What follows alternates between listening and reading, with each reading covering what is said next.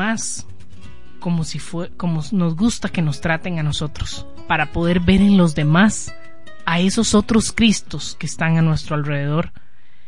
Debemos tener fe.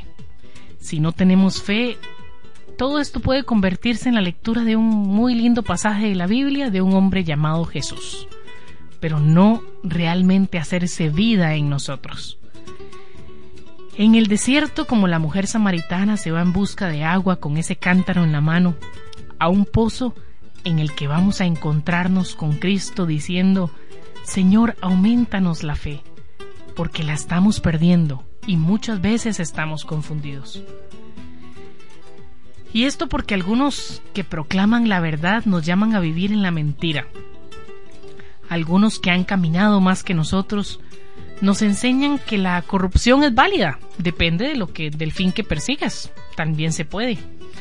Y otros en aras del género aplican su necesidad de unir a dos hombres o a dos mujeres, sin darse cuenta que todo esto no es más que agua podrida y cuidado hasta venenosa. Algunos que se tienen por justos manipulan la verdad y nos hacen tropezar. Debemos pedir a ese Jesús que en este tiempo tan difícil nos ayude a no perder la fe. Y aquí entramos a un elemento fundamental. ¿Cómo transmitimos esa fe? Porque eso debe darse en el seno de nuestras familias. Siendo ahí donde debemos transmitir los signos de la fe, comunicar las primeras verdades, educar a nuestros hijos en la oración y en dar testimonio de los frutos del amor empezando por darlo entre ellos, cuando comparten entre hermanos, cuando aprenden cómo entender al otro, cómo ponerse en los zapatos del otro dentro de su hogar. Así podrán hacerlo cuando salgan y te estén en contacto con otras personas. En Encuentro Matrimonial Mundial muchos de nosotros volvimos a tener fe en nuestro sacramento, debilitado por las aguas contaminadas a las que nos acercamos en un momento de debilidad. Volvimos a tener fe en el sacramento sacerdotal que camina junto a nosotros. Recuperamos la fe en nuestra iglesia. Y todo esto porque tuvimos un encuentro personal con Cristo, como lo han tenido tantos hombres y mujeres en la historia. Pudiendo decir, ya no creo por lo que me dicen, sino porque yo mismo lo he vivido, y lo he vivido por medio de las escrituras, en la vivencia de cada uno de los sacramentos y con la posibilidad de poder cambiarlo todo con el amor. Para mí un llamado firme de continuar viviendo el Evangelio se dio cuando escuché este pasaje de Jesús con la mujer samaritana, porque ese pasaje me llevó a profundizar y reflexionar qué tipo de agua estoy ofreciendo a los que pasan al desierto de sus vidas. ¿De qué agua he bebido al buscar llevar una vida mejor? ¿Qué tipo de agua he dado de beber a mi esposo, a nuestra familia, y es que hay partes del Evangelio que nos inspiran y nos transportan a lugares tranquilos y dan ganas de leerlas varias veces. Sin embargo, a veces cuando el Evangelio nos cuestiona fuertemente, preferimos hacer a un lado esa palabra, no queremos enfrentarnos con ella. Yo soy consciente de, que cuando donamos nuestro esfuerzo, tiempo y recursos para servir en un apostolado, cuando no juzgamos y vemos en el hermano no su pecado, sino su necesidad. Cuando somos capaces de notar qué lleva a los otros a comportarse de esa manera. Y más que juzgarlos y más que ver el comportamiento dañino que están teniendo con nosotros, ver qué necesidad hay detrás de ese comportamiento, para ver por qué lo hacen. Y en esos momentos, cuando logramos ponernos en los zapatos del otro estamos dando de beber agua viva a quienes nos rodean. Yo sé que en esos momentos es cuando Jesús se hace presente en nuestro prójimo y nos ha pedido de beber y hemos saciado su sed. Sin embargo, también soy consciente de que muchas veces no doy a mi esposo agua fresca y sabrosa, pues cuando no me esfuerzo en amarlo en su lenguaje, cuando no le pongo atención, cuando me encapricho en querer que se hagan las cosas a mi manera, o cuando no le escucho con el corazón, en esos momentos mi agua está sucia y maloliente. Yo dejo de dar vida y quienes me rodean no pueden saciar su sed cuando entran en contacto conmigo. Como ven, a pesar de que todo esto es un todo es todo un reto vivir el evangelio a plenitud, pero ese es el llamado que Jesús nos hace. Por más que nos cueste, siempre existe la posibilidad de dar más, de hacer más por el otro, de estar más pendiente del otro, de lograr que el otro pueda encontrarse con Jesús cuando se encuentra con nosotros. Tenemos el deber de convertirnos a Cristo, que es capaz de hacer todas las cosas nuevas, sobre todo en nuestras pobres personas. Reconozcamos con humildad que la miseria, las debilidades de los discípulos de Jesús, esas acciones que dañan la imagen de nuestra iglesia, pueden ser renovadas por la fuerza del Espíritu del Señor, haciendo nuestra iglesia esplendorosa si nos dejamos transformar por Cristo. Esta es nuestra fortaleza y la certeza de que el mal no tendrá jamás la última palabra. Confiamos en la inspiración y en la fuerza del Espíritu que nos enseña lo que debemos decir y, que lo, y lo que debemos hacer, aun en los momentos más difíciles. Nuestro mundo está lleno de contradicciones y de desafíos, pero sigue siendo creación de Dios, y aunque herido por el mal, siempre es objeto de su amor y puede resembrarse la semilla de la palabra para que vuelva a dar fruto. Nosotros somos los llamados a dar vida a nuestra iglesia por medio de nuestro testimonio, demostrando al mundo que hemos crecido en el conocimiento del amor de Dios el día que lo encontramos y saciamos nuestra sed ardiente de paz. Dejemos de beber agua estancada, envenenada, y produzcamos desde nuestro interior el torrente de agua para que otros, por medio de ese testimonio, asistidos por el Espíritu Santo, tengan vida para la gloria de Dios Padre. Y recordemos que también que en esto nuestro Papa Francisco está haciendo mucho énfasis en esto. Y quizás muchos se han escandalizado. Esa apertura, ese ir a otros. ¿Por qué nos encerramos en nosotros mismos? ¿Por qué los grupos se encierran a nosotros, en sí mismos, y dicen, esto es nuestro, esto es lo mío, yo soy de aquí? No, tenemos que compartir esa alegría de Jesús. Ese amor que vivimos entre nosotros como grupos tiene que ser compartido con los demás, porque el amor que no se comparte se muere. El amor es para compartirlo, la misericordia es para compartirla. Tenemos que saber tener esa apertura hacia hacia esa iglesia herida, hacia esa humanidad herida, doliente, hacia esa humanidad sedienta del amor de Dios. Y Jesús dijo, ustedes no me eligieron a mí, yo los elegí a ustedes. Jesús nos ha elegido a nosotros y nos ha elegido para que seamos sus testigos. Y no podemos ser testigos en medio de la división, en medio de la desilusión, tenemos que buscar esa unidad. Esa unidad como iglesia, como comunidad. Esa unidad dentro del matrimonio. Tenemos que buscarla. Y una vez que la hemos buscado, tenemos que compartirla. Así como esa mujer que al tener esa experiencia con Jesús, no se quedó ahí y dijo, qué lindo, quedémonos aquí. Quizás como la actitud de Pedro y los que estuvieron en la transfiguración de Jesús. Jesús, qué lindo estar aquí, hagamos tres chozas y nos quedamos aquí. Y Jesús le abre los ojos y le dice, no, vamos a ir a la realidad. Hay que bajar a la realidad del mundo, porque ahí hay mucha sed. Esta mujer samaritana al tener este contacto, esta experiencia de amor con Jesús, no se lo deja para sí misma, sino que corre a contárselo a todo su pueblo, a toda su comunidad.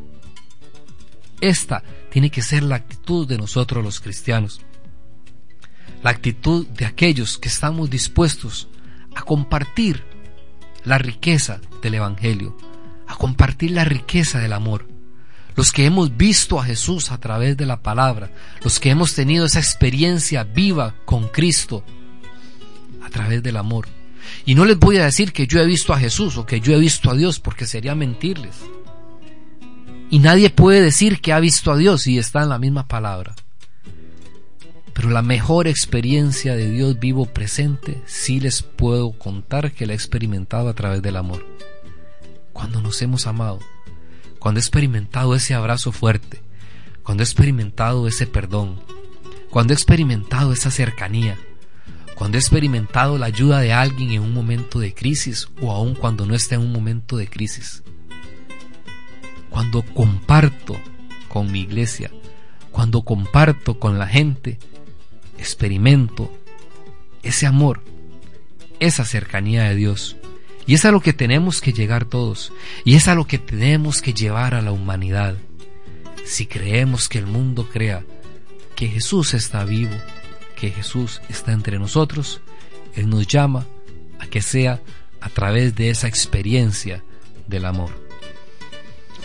Y nosotros queremos que el reto que les quede hoy sea poner en práctica ese testimonio, que haga que otros se pregunten, ¿qué hacen esos? ¿Cómo es que se comportan así? Qué dichosos, qué, vida más bonita llevan. Pero eso solo lo van a decir en la medida en la que seamos realmente coherentes con lo que hacemos, lo que predicamos y lo que vivimos. Porque muchas veces somos una pantalla fuera de casa pero dentro de casa no se vive lo que somos fuera. Y eso no funciona, porque aunque pensemos que es mejor así para que no piensen mal de nosotros, al final la gente se da cuenta cuando somos sinceros, cuando realmente predicamos lo que vivimos o cuando simplemente hablamos de la boca para afuera, como dicen. Y en esa medida en la que seamos capaces de transmitir esos mensajes vivos de Jesús a través de nuestras acciones, a través de la forma como nos comportamos, a través de, lo, de cuando estamos dispuestos a dar lo mejor de nosotros a los demás.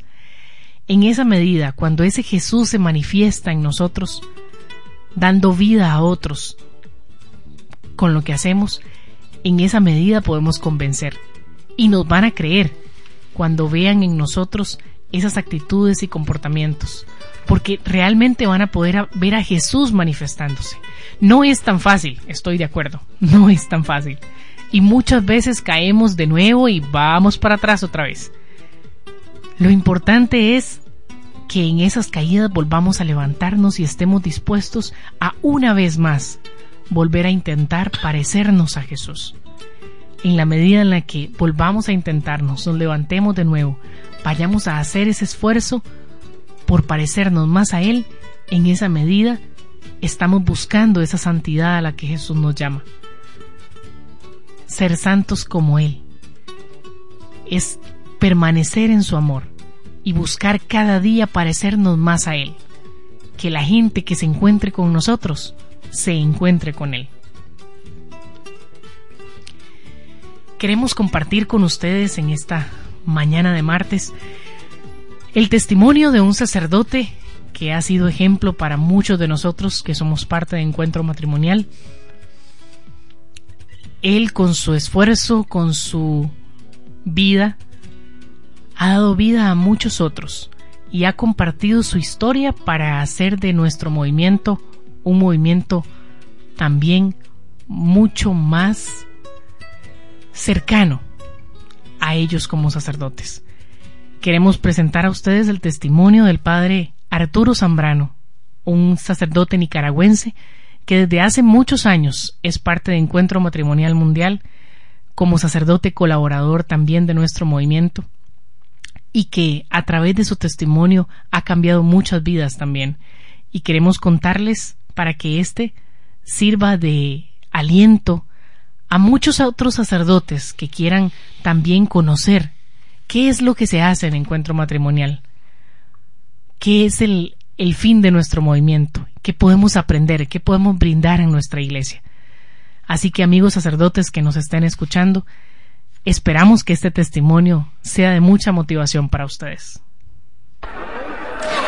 ¿Qué tal? Muy buen día tengan todos ustedes. En este momento en que algunos todavía están disfrutando su café, déjenme penetrar todavía en su casa y decirles que soy el padre Arturo Zambrano de la hermana República de Nicaragua y pertenezco a un movimiento muy especial en el que formamos parte matrimonios y sacerdotes. Esto dentro de nuestro movimiento y hoy también en la iglesia le llamamos relación intersacramental. Pero déjenme hablar un poquito de mí. Como sacerdote que pertenezco a Encuentro Matrimonial Mundial, estoy en este camino desde hace ya 17 años. Y participé en Encuentro Matrimonial cuando Dios quiso regalarme una oportunidad para ser mejor en mi vida. Antes se habían tocado las puertas de mi casa cural, matrimonios que llegaron, me dijeron, padre, venga, participe con nosotros. Yo les dije, estos locos que vienen a hacer aquí. Y así con esa misma palabra les dije, bueno, váyanse, porque en realidad yo no necesito esto. Unos años después, cine llegué a necesitar verdaderamente de esta caricia de Dios en mi vida llamada Encuentro Matrimonial Mundial. Y fue a través de un fin de semana que conocí una relación especial llamada el diálogo. Y traté de descubrir algo que se había apagado en mí o me lo habían hecho apagar, que eran los sentimientos. Como sacerdote, hoy en día no me avergüenzo de manifestar mis sentimientos de alegría, de euforia, también de enojo, eh, aunque muchos sacerdotes también es el que más manifestamos últimamente. Sin embargo, no estamos solos y esto es lo hermoso dentro del Encuentro Matrimonial Mundial que caminamos matrimonios y sacerdotes juntos en lo que denominamos relación intersacramental. Yo te invito a vos, querido hermano sacerdote, que, y a usted, por si acaso no le gusta que lo tratemos de vos, a usted, hermano sacerdote, que participemos cuando llegue este momento de esta caricia de Dios en tu vida y te digan, Padre, le gustaría participar en un fin de semana. No participes si experimentas en tu interior que no lo necesitas. Pero, ¿quién puede decir que no necesita de un amigo? De una amiga, de una familia donde llegar a ser un día un gallo pinto, a llegar a ser un día unos huevitos, ir a partir un tomate y sentirte en tu casa, que es lo más importante. A veces estamos lejos de nuestro papá, de nuestra mamá y llegar a una casa y agarrar un delantal, ponerte a hacer ahí algún desastre y decirle, muchachos, comamos. Solo hay huevos, no importa que haya solo huevos. Lo que importa es el cariño que está en esa casa. No importa qué es lo que comamos, compartamos. Volvete a sentir en tu casa cuando estés lejos y esto te va a servir en tu parroquia. Te lo digo de corazón, hermano sacerdote. Y a ustedes, matrimonios que todavía no se han decidido mejorar su relación, yo les invito a que cuando toquen a tu puerta y te digan que le gustaría participar en un fin de semana de encuentro matrimonial mundial, no lo dudes. Te vas a dar la oportunidad un viernes por la noche, todo un sábado y parte de un domingo, casi todo de una experiencia que va a llevarte a valorar lo que en un momento celebraste como solamente una boda en la iglesia, una boda que duró una hora. Y si estabas apurando al padre duró 45 minutos, pero si, si vos fuiste capaz ahora de, de mantenerte en tu relación un poquito con su vivaja, date la oportunidad en un fin de semana de conocer lo que te habías perdido. Nunca es tarde. Puedes tener 10 años de casado, 20, 30, 40, nunca es tarde.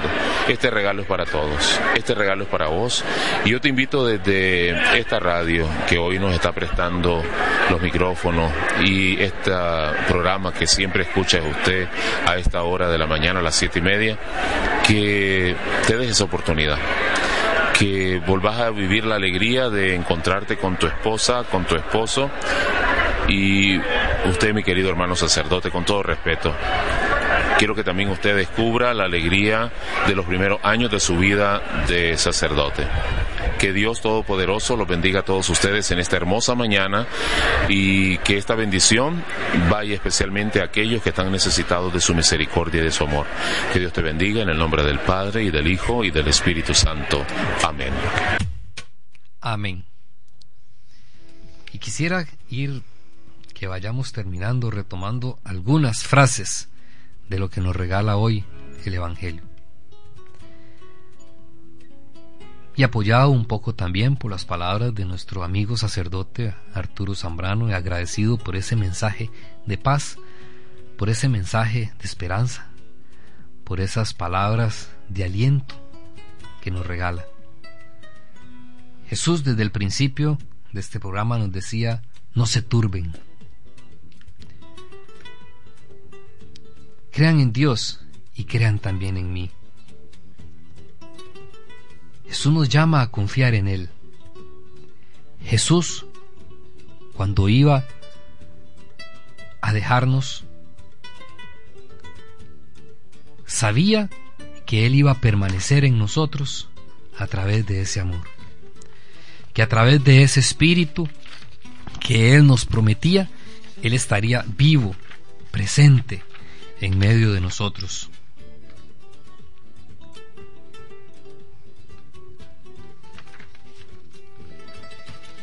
Lo he repetido en algunos programas anteriores en los que hemos profundizado acerca de otros tiempos litúrgicos.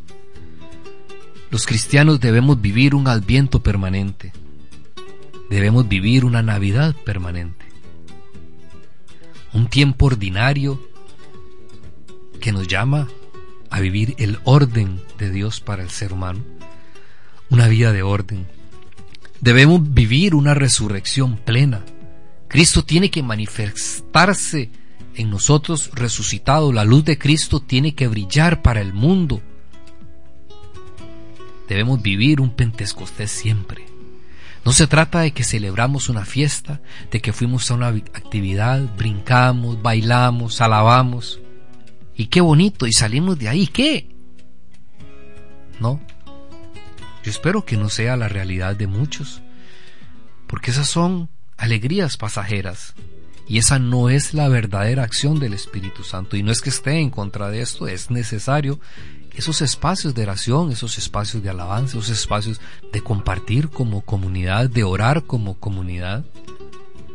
Pero si nos apoyamos en el Evangelio y en el próximo programa, que hablaremos sobre el Espíritu Santo, que conoceremos sobre el Espíritu Santo, ese que nos hace permanecer en el Padre y el Hijo, hemos tratado de conocer al Padre, nos damos cuenta que para llegar a Él necesitamos a Jesucristo, que es la palabra hecha carne, y esta palabra hecha carne nos invita a vivir un amor pleno, un amor del día a día, un amor de detalles de todos los días, un perdón, una misericordia, que nos llama a ser conscientes. Pensemos esto, como Maya lo explicaba en su testimonio, o sea, ¿qué tipo de agua estoy siendo para aquellos que me rodean? ¿Es agua viva? ¿Es un agua de amor, de misericordia, de comprensión, de servicio, de entrega, de escucha? ¿Cuál es el agua que estoy dando? ¿O es un agua de amargura? ¿Es un agua de crítica? Lo vamos a ver. Ay, qué duro que es la crítica. Nos lo va en la próxima semana el Espíritu. Mis aguas son de crítica, de un juicio como si fuera yo juez, como si fuera yo el juez de este mundo? ¿Soy yo quien dicto quién merece, quién no merece? ¿Qué tipo de agua estoy siendo para aquel que me rodea? Empezando yo por mi esposa, por mis hijos y luego hacia mi comunidad. Empezando por mí mismo, ¿qué tipo de agua me estoy dando a mí mismo? Confío en Dios, me entrego a Dios. Jesús es ese camino. Por eso vivir bajo la acción del Espíritu Santo no es cuestión de un ratito, no es cuestión de que experimenté que me levantaba por los aires por un ratito, no es que debemos caminar sobre las aguas siempre, es que debemos caminar por los aires siempre. Ser guiados por el Espíritu Santo siempre. Y esto fue la lo que Jesús nos prometió y por eso dice, no se turben, crean en mí, no se alteren, no nos desesperemos, no digamos esto no se puede, es imposible el camino que nos ha trazado, no. Si ustedes se aman, guardarán mis mandamientos, y yo rogaré al Padre, y les dará otro protector que permanecerá siempre con ustedes, dice el Espíritu de la verdad a quien el mundo no puede recibir, porque no le ve ni le conoce. Pero nosotros hemos visto a Jesús a través del amor. Y Jesús nos promete, porque yo vivo y ustedes también vivirán. Jesús nos dice, nos lo recuerda, no los dejaré huérfanos, sino que volveré a ustedes. Dice, dentro de poco el mundo ya no me verá, pero ustedes me verán. Dice, porque yo vivo y ustedes también vivirán. Y Jesús vivirá. Y Jesús se fue confiado, sin ningún temor, a dejarnos solos, porque Él sabía que Él permanecería en nosotros a través de ese amor, a través de esa unidad. Por eso no nos turbemos y que realmente estemos preparando nuestro corazón, siendo conscientes de qué estamos dando, de qué estoy recibiendo, también a qué tipo de pozos me estoy acercando para tomar de esa agua viva. ¿Me estoy acercando al pozo de Jesús? ¿Me estoy acercando a su palabra? A la palabra que me lleva al amor, a la caridad, que me lleva a la misericordia. ¿A qué pozo me estoy acercando para saciar mi sed? ¿Qué tipo de amores estoy buscando para llenar mi necesidad? ¿Será el amor que realmente necesito? Que este tiempo nos ayude a buscar ese amor de Dios, ese amor de Jesús, a ser dadores de ese amor, para que realmente podamos vivir y experimentar esa fuerza del Espíritu Santo, ese Pentecostés hay una canción que dice, siempre es Pentecostés. Cuando el amor nos lanza a la vida, cuando vivimos todos estos principios, ahí es Pentecostés. Estamos llegando al final de este programa y queremos agradecerle su compañía en este día. Invitar a aquellos de ustedes, matrimonios que sean casados por la iglesia o que tengan eh, posibilidades de casarse también, que quieran ser parte de Encuentro Matrimonial Mundial, los invitamos a vivir un fin de semana de encuentro, en especial aquellos matrimonios que vivan en las zonas de Aguasarcas, Venecia y Pital, porque del 20 al 22 de mayo tendremos un fin de semana para ustedes. También queremos invitar a todos aquellos de ustedes que sean padres de familia, no importa si soy una mamá sola o un papá solo, o si soy simplemente una encargada, una tía, una abuelita, alguien que está a cargo de niños. Si ustedes quieren formarse y aprender cómo llevar esa, esa relación con sus hijos, cómo amarlos, cómo guiarlos de la mejor manera, queremos invitarlos a los talleres para padres de familia que vamos a dar en la parroquia de Monterrey a partir de el 26 de mayo, jueves 26 de mayo, en adelante, todos los últimos jueves de cada mes, vamos a estar compartiendo con ustedes este taller en la parroquia de Monterrey a las 7 de la noche. Todos los últimos jueves de cada mes, a partir del 26 de mayo, a las 7 de la noche los esperamos en la iglesia de Monterrey para compartir con ustedes. Hasta aquí nuestro programa de hoy. Ha sido un placer llegar hasta sus hogares. Muy buenos días. Encontrados. Una producción de Encuentro Matrimonial Mundial. Encontrados. Porque amar es una decisión.